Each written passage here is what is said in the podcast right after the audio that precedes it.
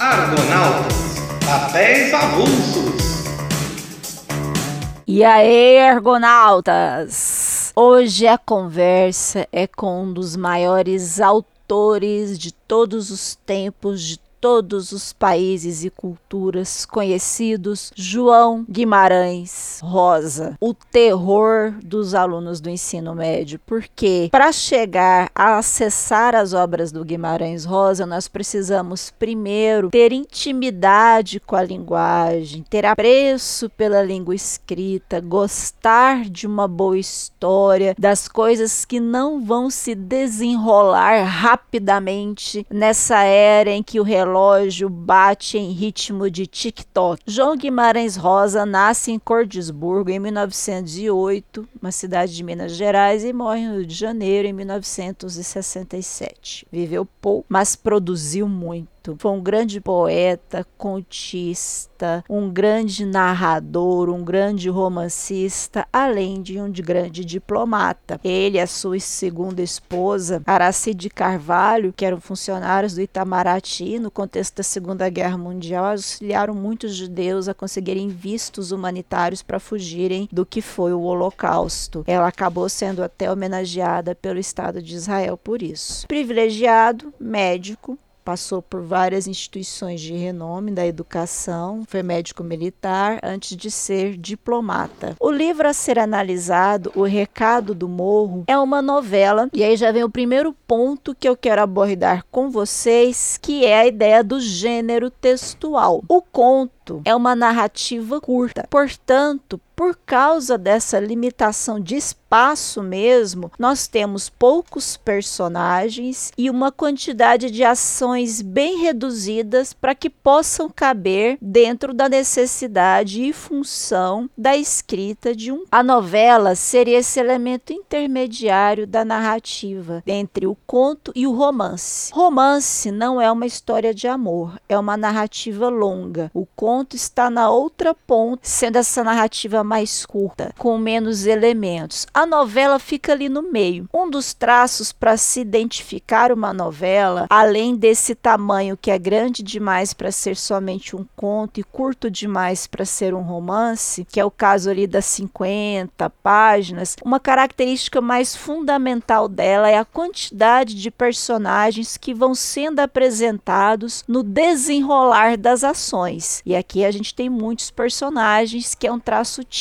da novela, como se pode observar nas próprias novelas que vocês, não sei se ainda assistem novela na TV, que existe uma grande quantidade de personagens de ações paralelas acontecendo. Isso é a descrição do gênero textual novela. Um elemento que traz a beleza da obra do Guimarães Rosa é justamente o trabalho que ele faz com a linguagem. Ele que falava francês, alemão, inglês, russo, estudava o árabe, o o esperanto, trazia todo esse estudo de linguagem para a construção de sua obra. Não é que ele seja um autor de grande dificuldade de compreensão, mas há que se entrar no ritmo de leitura que a linguagem de Guimarães Rosa propõe para que se possa realmente entender as suas narrativas. É um ritmo muito marcado pela própria poesia, que é algo que você tem que fazer meio cantado se aproximando do que seria uma linguagem oral, mas uma linguagem oral elevada, com jogo de palavras constantes, de sonoridades constantes. Nesse primeiro momento de leitura, dá aquele estranhamento, uma raiva, até se pensa: nossa, para que isso? Para que perda de tempo? Mas na verdade, à medida que se vai enfronhando ali na história, que vai se deixando envolver pelos personagens, as dificuldades começam a fugir um pouco. Não é uma leitura para se fazer rapidamente, justamente pelo trabalho de linguagem que é realizado. Assim como falamos já do Sargento Getúlio, que João Ubaldo trabalha com figuras de linguagem, aqui no Guimarães isso vai à mais última potência. Então a gente vai ter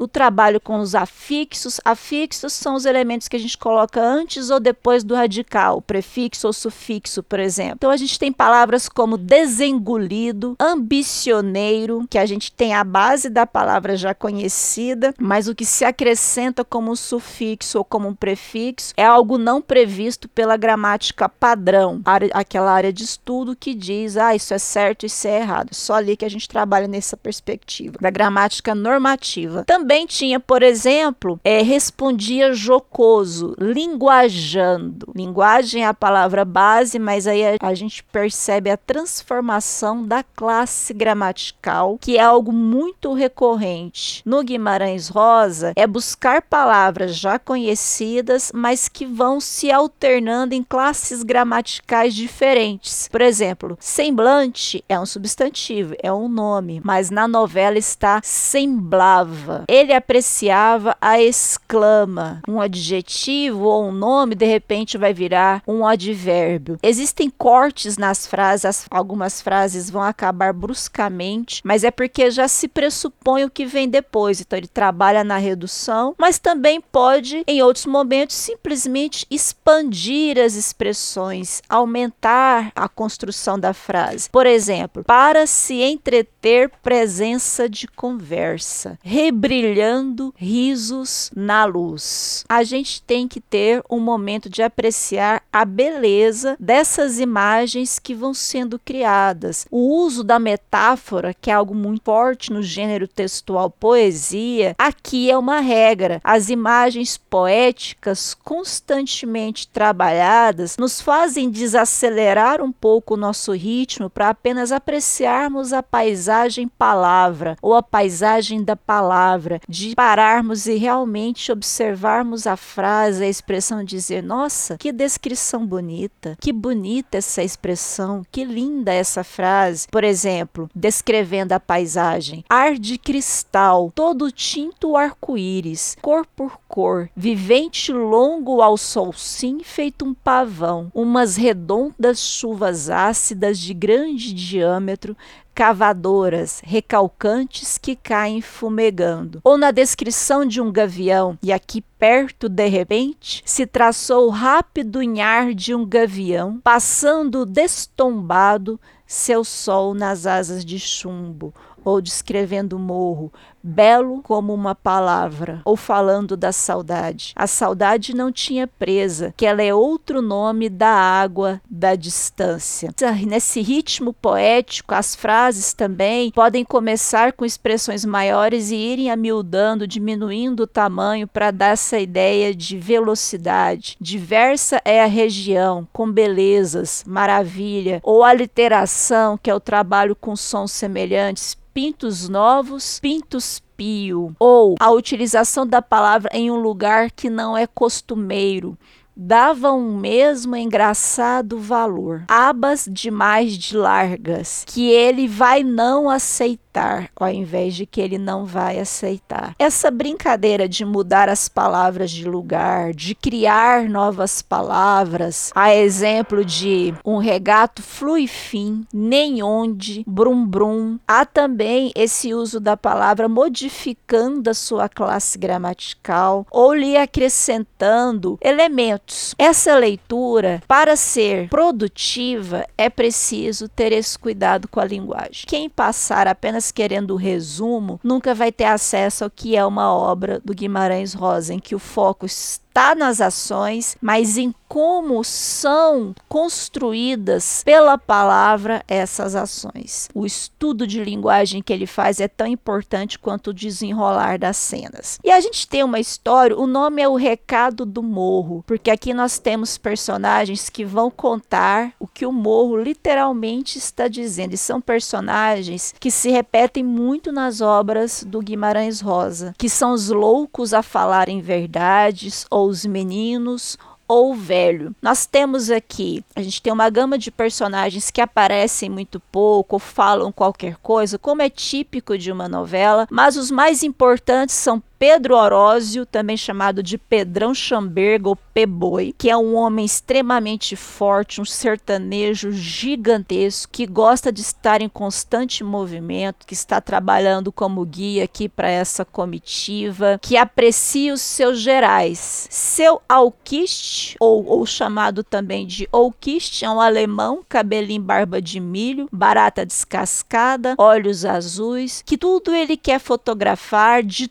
tudo ele quer tomar notas para constantemente curioso sobre tudo que acontece e que existe nesses sertões de Minas Gerais. O Frei Sinfrão, que é um frade louro, constantemente rezando o rosário ali, brincalhão, chegada a tomar uma cerveja também. O Jujuca do Açude, que é um fazendeiro de gado, que vai ali, ao contrário do seu alquiste, com a visão totalmente financeira de onde arrendar, de onde comprar gado, medindo distâncias, buscando colocar o preço das coisas. A gente tem a junto com eles ali como subalterno Ivo ou chamado Ivo de Tal ou Ivo da tia Merência, carregando as coisas. São esses os elementos centrais. Os outros personagens vão entrando e vão saindo. Nós temos rol dos loucos da narrativa. O Malaquias, com seu orgulho de louco a dizer, a ouvir o ronco do morro, a descrever como essa vida de ermitão vivendo nas grutas, de, descrevendo como os urubus funcionam, como é a cultura deles, como eles se colocam e discutindo junto e traduzindo junto o recado do morro. Nós temos seu irmão Catraz ou Qualhacô, que é também colocado como um louco e que ele reproduz o discurso que o Malaquias disse ao retratar o que o morro falava. Inclusive, Malaquias é colocado viajando até a gruta onde o irmão mora, que também é o ermitão, para proibi-lo de se casar. E a gente tem o Nomine Domine, Santos Olhos, ou Jubileu, que é um ermitão extremamente sujo, quase nu, que é chamado de nomine domine justamente porque ele fala constantemente essa expressão ao anunciar o fim do mundo. E gente, o Pedro Oroz é muito namorador, é de onde vem todas as inimizades que ele tem. A Neuzi, que talvez ela seja a mulher com quem ele talvez um dia se assentasse, porque ele é realmente um conquistador. E o Laudelin, que é o autor, que é o poeta que vai aparecer aqui. A gente tem outros personagens que são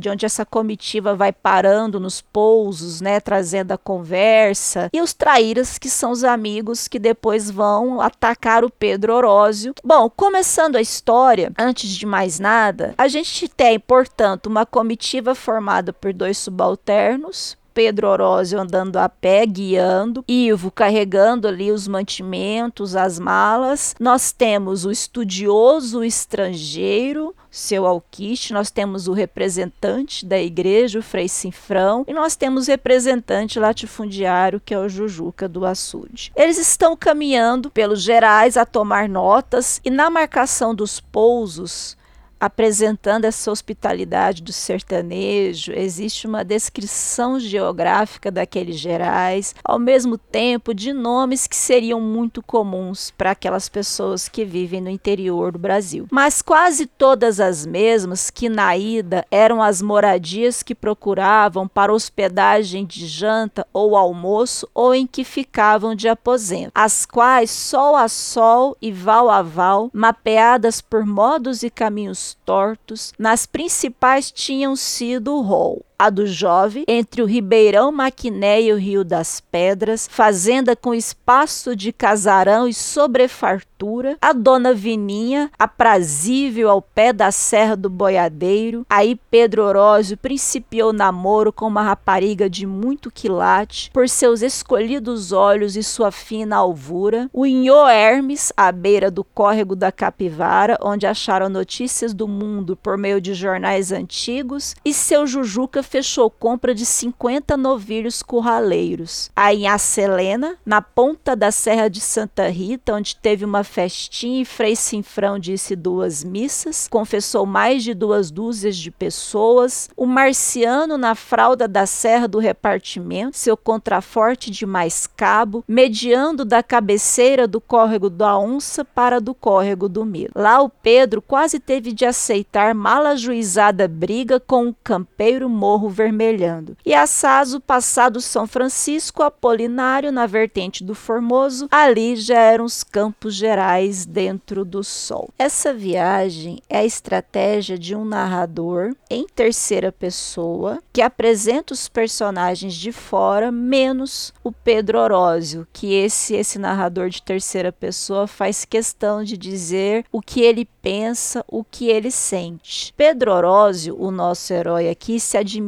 muito das pessoas que estudam, que conseguem fazer associações, que conseguem até se rebelar, tão treinado ele é para aceitar as regras e obedecê-las, que quando encontra alguém, como no caso João Lualino, fazendo piada contra grandes proprietários, ele se assombra que gostaria de ter essa perspicácia. Andando a pé, percebemos toda a descrição das flores, dos animais, das paisagens, dos morros que parecem conversar, de tudo isso que vai conseguir construir o tecido do sertão mineiro. Agora, pelas penedias escalam cardos, cactos, parasitas agarrantes, gravatá se abrindo de flores em azul e vermelho, as agaias de piteiras, o pau d'óleo com raízes de escultura, gameleiras manejando como alavancas suas sapopemas. Observe que esse vocabulário é específico de uma região e talvez isso traga essa ideia de serem os romances de Guimarães Rosa regionalistas, mas eu acredito que está acima disso, porque junto com esse vocabulário específico de uma região, há uma elevação desse vocabulário vocabulário e ele faz parte de algo que poderia estar em qualquer outra região. Pela elevação poética, da maneira como essas palavras, esse vocabulário vai sendo inserido na narrativa. Mais que identificar o lugar, que é o típico do regionalismo, acabamos tendo um espaço que vai para além da geografia, mesmo trabalhando em torno dela. Olha a admiração de Pedro Orozio pelas pessoas estudadas. De certos segredos ganhavam as as pessoas estudadas não eram para o uso de um lavrador como ele, só com sua saúde para trabalhar e suar e a proteção de Deus em tudo. Um enxadeiro, sol a sol, debruçado para a terra do chão, de orvalho a sereno e puxando toda a força de seu corpo. Como é que há de saber pensar continuado? E mesmo para entender ao vivo as coisas de perto, ele só tinha poder quando na mão da precisão ou esquentado, por ódio ou por amor, mas não conseguia. E nesse caminhar, nesses registros constantes que seu alquiste vai fazendo, eles se encontram com um gorgulho ou Malaquias. Esse velho recluso em sua gruta, no meio, embarafustado no meio do sertão, junto ao morro, e é ele quem vai dizer pela primeira vez o texto que vai sendo modificado no desenrolar da novela, que é o recado do morro. Ele fala: "Que que o morro não tem preceito de estar gritando, avisando de coisas?" Disse por fim se persignando e rebenzendo e apontando com dedo no rumo magnético de 29 graus nordeste. Lá estava o Morro da Garça, solitário, escaleno e escuro, feito uma pirâmide. O gorgulho mais olhava-o de a revirar bogalhos. Parecia que aqueles olhos seus dele iam sair, se esticar para fora com pedúnculos, como tentáculos. E olha só o recado do morro que ele traduz. Que que diz? Del Rei, Odemo, Maora, esse morro ásparo, só se é de Satanás, ou, pois olhe que, vir gritar recado assim que ninguém não pediu, é de tremer as peles. Por mim, não me encomendei aviso, nem quero ser favoroso. Deu rei, deu rei, que eu cá é que não a recebo dessas conversas pelo semelhante. Destino, quem marca é Deus, seus apóstolos. E que toque de caixa é festa? Só se for morte de alguém, morte a traição. Foi que ele morro disse. Com a caveira, de noite, feito história sagrada deu rei, deu rei. E aqui a gente precisa parar porque esse é o recado do morro e é a primeira vez em que ele aparece pela voz do Malaquias, que depois vai ser retomado por seu irmão, o Catraz ou Coalha Coco, que vai repetir isso, mas vai repetir já modificando um pouco a sequência. A cada vez que esse discurso for retomado, ele vai mudar a, a caveira de lugar, ou o recado deu rei, ou Malaquias dizendo que não queria ser favoroso, aí a caveira que vai ficar favorosa. Sempre vai ter uma modificação. Observe agora quando Catraz, o irmão de Malaquias, fala. E um morro que tinha gritou então, já apareceu com ele. Agora não se sabe, ele contando, né? Catraz contando o que Malaquias disse que o morro contou para ele. E o morro que tinha gritou entonces com ele.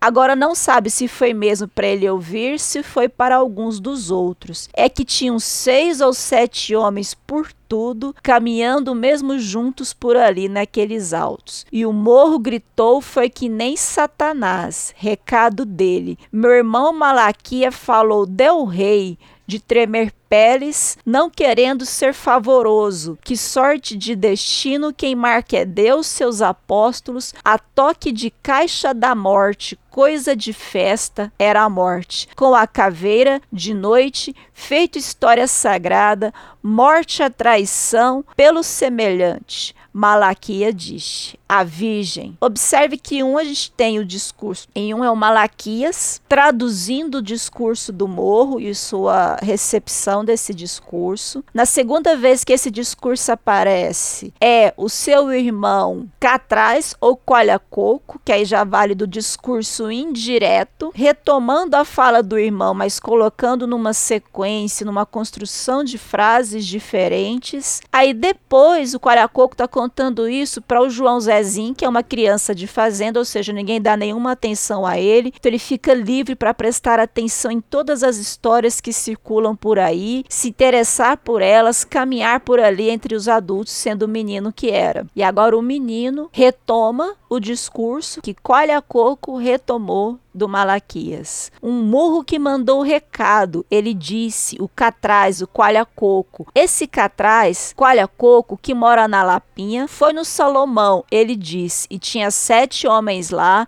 com o irmão dele, caminhando juntos pelos altos. Você acredita? E o menino João Zezinho primeiro quis olhar de cima para baixo o gag, não podendo por ser pequeno, então se acocorou e ficou agachado assim, o pescoço esticado para o ar. Para si um pato branco. O gag ouvia. Só lhe faltava crescer as orelhas e avançá-las, muito peludas. Babeava, mostrava os dois cacos de dentes e se ria. O recado foi este: você escute certo, que era o rei. Você sabe o que é rei? O que tem espada na mão, facão comprido e fino chamado espada. Repete. Ah, bom. O rei tremia as peles, não queria ser favoroso, disse que a sorte quem marca é Deus, seus apóstolos. E a morte tocando caixa naquela festa, a morte com a caveira de noite na festa e matou a traição. E João Zezinho está conversando com um gag, que é o doido de fazenda, com um papo gigantesco, típico, né, da falta de iodo da época. Antigamente falavam que era um bobo, pessoa que tinha deficiência, problemas mentais e que andava por ali a dar recados, né, da dona da fazenda para a filha dela casada que morava distante, levava doce para a filha, enfim, ele era um mensageiro e ele adorava ser mensageiro. Já temos estabelecidos então. O morro fala com Malaquias, Malaquias fala com Catraz ou Coalha-Coco. Catraz Coalha-Coco fala com o menino, João Zezinho, João Zezinho conversa com o Gag. O próximo a aparecer será Nomine Domini, que ele vai estar tá deitado no chão, nu, totalmente imundo, no meio de, de bosta, de barro, e que ele vai perguntar quem está vindo lá, quem é vem lá. E aqui tem um jogo de palavras que vale a pena colocar, porque ele primeiro pergunta a comitiva, bendito, que é vem em nome em domem. Aí quando ele pergunta de novo, já muda um pouco mais e já começa a fazer aquela coisa típica da fala, que é ir juntando uma palavra na outra. Bendito quem vem em nome domine. Mas da outra vez que ele já fala, bendito que vem em nomine domini, vira nomine domini, o seu nome. Então, nomine domini está lá deitado, anunciando o fim do mundo, que ele está descansando, que não pode ficar por muito tempo lá, porque ele tem que sair anunciando o fim do mundo que está perto de acontecer em três dias. E o Gag pergunta para o nome Nedomini: Você é da procissão? Vai dançar no Rosário, que é a festa dos pretos, né? Do Congo. Ah, em um mundo vai se acabar? Você disse, você sabe? Aí o nome Nedomini: Silêncio, mais silêncio, me deixa. A hora é de Deus. Não embargando, você é um pobre filho dele. Se vê que tem o espírito espírito simplório quer ver o fim do mundo que vem vindo redondando aí, rodando feito pé d'água de temporal e raios. Os querubins já estão com as brasas bentas amontados em seus trapes cavalos. Tu treme. Agora é a vez do Gag repassar a mensagem para o Nomine Domine. E ele diz: Abono bom amor foi que o rei, isso do menino, o Gag contando com espada na mão, tremia as peles, não queria ser o favoroso, chegou à morte com a caveira de noite, falou assombrando. Falou foi o catraz coalha-coco, o da lapinha, fecino Saimão. Mas com sete homens caminhando pelos altos, disse que a sorte quem marca é Deus, seus doze apóstolos, e a morte batendo jongo de caixa de noite na festa, feito história sagrada, querendo matar a traição. Catraz, o irmão do você falou, a caveira possui algum poder? É o fim do mundo? E o nome Domini já guarda para si esse discurso, vai andar para frente, vai para a rua, e o nome Domini depois vai repetir esse discurso quando ele entrar na cidade para levar a sua palavra do fim do mundo. Essa recorrência do mesmo discurso sendo contado e recontado, mas mantendo as informações centrais, é típico da tradição tradição oral da cultura popular que se mantém contando histórias, lendas e tradições seculares, milenares, por meio da palavra de um para o outro. O que a gente tem que observar é que os donos dessa palavra, dessa mensagem, são os marginais, no sentido daqui de estar à margem da sociedade, que são os loucos e um menino, aqueles a quem não se dirige atenção ou que não se ouve acreditando no que falam, dando peso às suas palavras. A expedição acaba, chegam eles na cidade do Rosário, prontos para a festa, os festejos. Ivo é um dos que tem birra com Pedro Osório, porque ele também perdeu uma mulher na mão dele. E ele já começa a jogar ali, a cantar o canto da sereia, falar: não, a gente tudo é amigo, vamos chegar lá, vamos fazer uma festa, a gente vai festejar juntos, vamos chamar todos os nossos colegas, né, os nossos amigos, o Veneriano, o Jovelino, o Martinho, o Hélio Dias Nemes, o João Lualino, o Zé Azougue, todos eles que se ainda estavam arredados, ressabiando, no rumo não queriam outra coisa senão se reconciliar. E assim que chegam na cidade, toda a conversa do Ivo com o Pedro Osório no sentido de que não, todos assim se perdoaram, não querem mais brigar com você, querem ser seus amigos. A gente vai para uma festa junto, a gente vai beber, a gente vai dançar, a gente vai se divertir. Pedro Osório tá tudo bem para ele, porque ele não quer briga com ninguém, ele não quer desconforto com ninguém, quer continuar cultivando seu pedacinho de terra meia, fala às vezes que sente vontade de se ajeitar ali com uma mulher,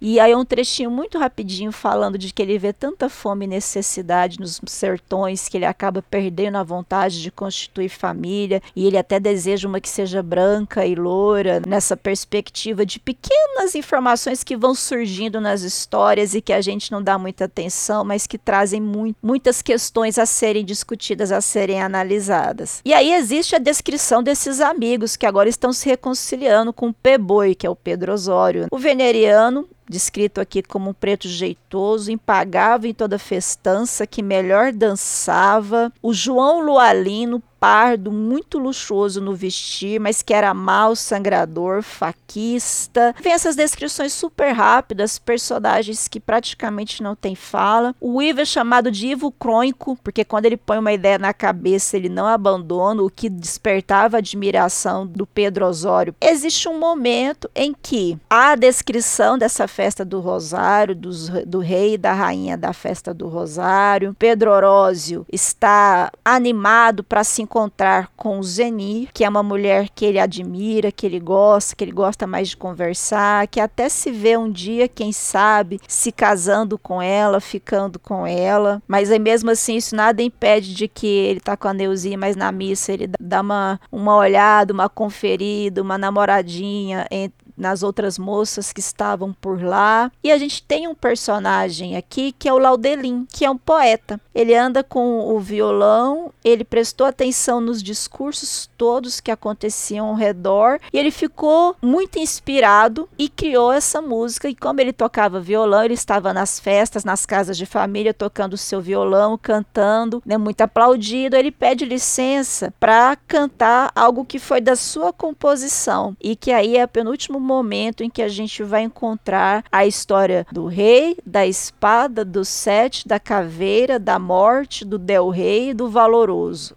Olha só. Quando o rei era menino, já tinha espada na mão e a bandeira do divino com o signo de Salomão. Mas Deus marcou seu destino de passar por traição. Doze guerreiros somaram para servirem suas leis. Ganharam prendas de ouro, usaram nomes de reis. Sete deles mais valiam. Dos doze, eram um mais seis. Mas um dia veio a morte vestida de embaixador. Chegou da banda do norte e, com toque de tambor, disse ao rei: A tua sorte pode mais que o teu valor. Essa caveira que eu vi não possui nenhum poder. Grande rei, nenhum de nós escutou o tambor bater, mas é só baixar as ordens que havemos de obedecer. Meus soldados, minha gente, esperem por mim aqui. Vou à Lapa de Belém para saber que foi que eu vi. E qual a sorte que é minha desde a hora em que eu nasci. Não convém, ó grande rei, juntar a noite com o dia. Não pedi vosso conselho, peço a vossa companhia. Meus sete bons cavaleiros, flor da minha fidalguia. Um falou para os outros seis, e os sete com um pensamento. A sina do rei é a morte, temos de tomar assento. Beijaram suas sete espadas, produziram juramento. A viagem foi de noite, por ser tempo de luar. Os sete nada diziam, porque o rei iam matar. Mas o rei estava alegre e começou a cantar. Escuta, rei favoroso, nosso humilde parecer. Foi muito aplaudido, né? o seu alquiste ficou encantado tentando traduzir ali, conseguir alcançar tudo que aquele sertanejo estava cantando. Pedro, o próprio Pedro Osório ficou encantado, mas aí o Ivo Crônico falou: "Vamos andando, vamos para a festa, vamos seguindo". E aí a gente começa a perceber que o Ivro Crônico não estava, não estava tão amigo assim do Pedro Osório. Estava forçando muito que eles saíssem para essa festa, forçando muito com o Peboi essa ideia de que ele deveria ir desarmado, entregar para eles a sua faca, porque como ele já estava bêbado era perigoso, até que ele, como diz aqui no, na novela, Pedro Osório esbarrou, tirou as botinas, que sertanejo calçar é uma coisa muito dia de festa de santo só, os colegas todos, os traíras, perceberam que Peboi já estava esperto com eles. E agora a gente vê o que foi o recado do morro, porque o rei, que foi traído pelos seus sete, aqui eram sete amigos de Peboi que tentavam traí-lo, a traição, à noite e ele luta contra todos eles. Essa é a descrição da luta. O Ivo Crônico falando que desce as armas por guardar, que era mais acisado. O Ivo fechou mão nisso. Uma osga. Peboi não queria saber de embusteria. Cuida das botinas, amigo, que eu quero é festa, queria cantar. Havia uns itálicos entremeando a descrição agora dessa luta com os trechos da construção da criação do Laudelin. Vieram todos de parelha, o rei, e em eles tremelam peles, a sina do rei é avessa. Essa descrição, já trazendo, já deixando explícito na obra, não carece nem de interpretação aqui da associação de Pedro Osório com o rei, começa a se defender. Aí então sete matavam o rei a traição, traição, Caifás. Parecia coisa que tinha estado escutando aquilo a vida toda, palpitava o errado. Traição, ah, estava entendendo num pingo de um instante. Olhou aqueles em redor, sete? Pois não eram sete, estarreceu no lugar, soprou. Doidou o pé, que foi? Traição de morte o dano dos cachorros, pois toma, crônico, e puxou no Ivo um bofetão com muito açoite. Estavam na ponte do Ribeirão da Onça. E que foi, gente? Que foi? Ele cresceu. Ouviu que o Nemes e os outros gritavam: Pega, mata logo, gente. O Bruto já desconfiou, melhor matar logo. A perra, atira, agarra. Aí o, o Peboi. Morrer a traição, cornos. Foi uma suscitado, Pedro se estabanando, espera, zap, pegou o Ivo, deu com ele no chão e já arrependia o Martinho no parapeito, o arcou, rachou e vinha no Nemes de barba a barba e com e num desgarrão o Nemes era achatado, Toma, cão, vivo nome domem, uns com os outros se embaraçando, travados e pé, com medonhos gritos moronava por de entre eles beligno. E rei duelador!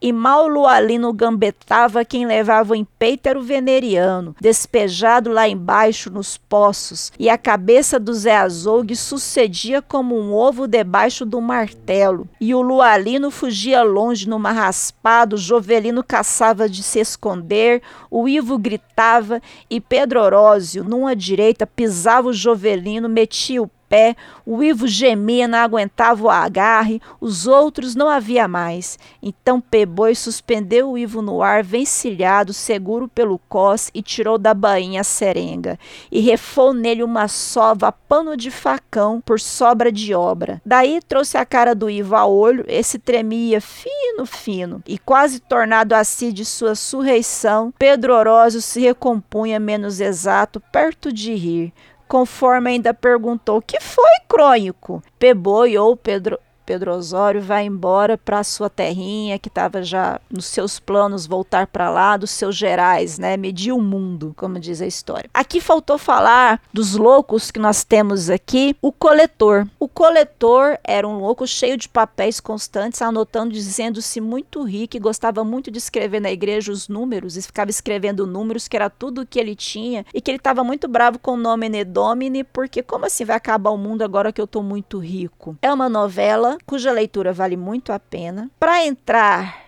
na compreensão dela, há que se encontrar o ritmo que a obra pede de leitura, de poesia, de metáforas, de parar para observar e se deleitar com a beleza da linguagem, a posição dos loucos aqui na história e dos humildes e dos simples, a ideia desse Hércules, desse gigante no meio dos gerais, tão preocupado com a sua vida simples, com as suas alegrias de ser um homem do campo que trabalha sem questionar a autoridade, sem questionar ninguém, que precisa estar em, em todo o movimento. O morro dando a esse nosso herói o recado que depois iria se traduzir lá na frente na traição dos seus antigos amigos perdidos por causa de rabo de saia, por ele, Pedro Osório, ser tão bonito, tão forte, tão grande, que, que teria todas as mulheres que desejasse, por essas figuras de poder que aparecem, mas que não são o foco da novela O Recado do Morro. O alemão erudito,